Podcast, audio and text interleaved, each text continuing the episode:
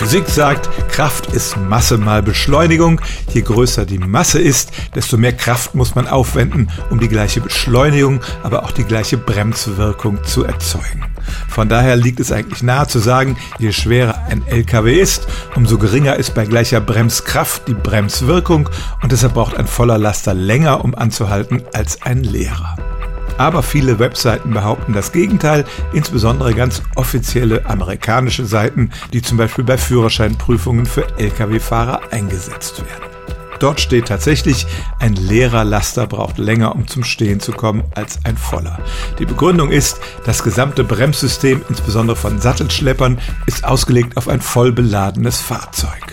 Wenn ich den leeren Laster nur mit voller Kraft abbremse, dann kann das dazu führen, dass die Reifen blockieren, das ganze Gefährt fängt an wild zu schwingen und zu hopsen und man bringt einfach die Bremswirkung nicht auf die Straße. Der leere LKW kommt später zum Stehen.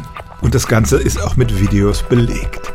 Nun möchte ich nicht behaupten, dass es eine generelle Regel ist. Es kommt halt sehr aufs konkrete Fahrzeug und auf die konkrete Bremsanlage an. Zum Beispiel habe ich auch gelesen, dass die Sache für Busse nicht gilt.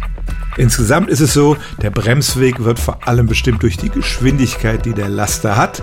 Ob dann der volle oder der leere früher zum Stehen kommen, hängt von allerlei Faktoren des Bremssystems ab. Auf jeden Fall kann man nicht generell sagen, dass der volle Laster einen längeren Bremsweg hätte als der leere. Stellen auch Sie Ihre alltäglichste Frage unter stimmt's at radio1.de.